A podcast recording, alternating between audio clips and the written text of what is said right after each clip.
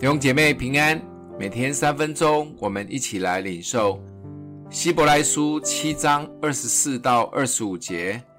这一位既是永远长存的，他祭司的职任就长久不更换。凡靠着他进到神面前的人，他都能拯救到底，因为他是长远活着替他们祈求。在铺陈完了麦基洗德这一号人物以后，作者正是要介绍的真正主角耶稣出现了。不仅在这一章的下半段郑重的介绍这位无与伦比的大祭司，而接下来的八九十三章更是完全的把焦点放在耶稣是完美祭司的身上。我们知道旧约时代所有的祭司都是亚伦的子孙，世代传承的，也就是只有立位支派的人才有资格。祭司是世袭的，所以生命是有限，不能长久，要常常的换人。而人又是软弱的，这些祭司有时候自己也犯罪，而祭司只能为人的罪来到神面前献上赎罪祭。却没有办法解决罪的问题，而耶稣这位完美的大祭司是圣洁的，没有犯罪，从罪人中被分别出来。更重要的是，他高过诸天。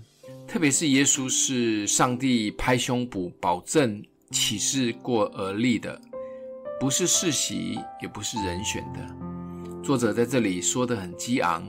也一直强调耶稣完美大祭司的身份，不知道看到这卷书的人能有多少的领受。耶稣是我们最好的朋友，耶稣很亲民，常常看到耶稣的电影或照片都是找很帅的来演。有时候觉得我们是否把耶稣及这个信仰弄得很廉价简单，为的是要让人更多的亲近？当然也没有错。但这样的操作可能会让我们把耶稣的等次看成比天使小，与摩西相同，也让有一些人把这个信仰看得很普通。当我们回到属灵的深层意义里面，特别在这几章里谈到耶稣尊贵大祭司的身份，他是超越一切、永远长存、完全无罪的身份。他不仅可以为我们代求。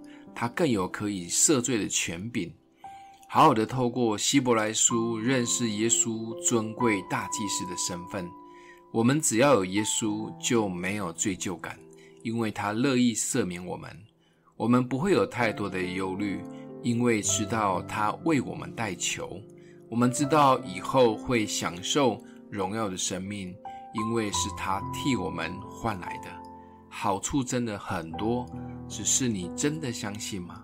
想一想，透过最近读希伯来书，有更认识耶稣尊贵大祭司的身份吗？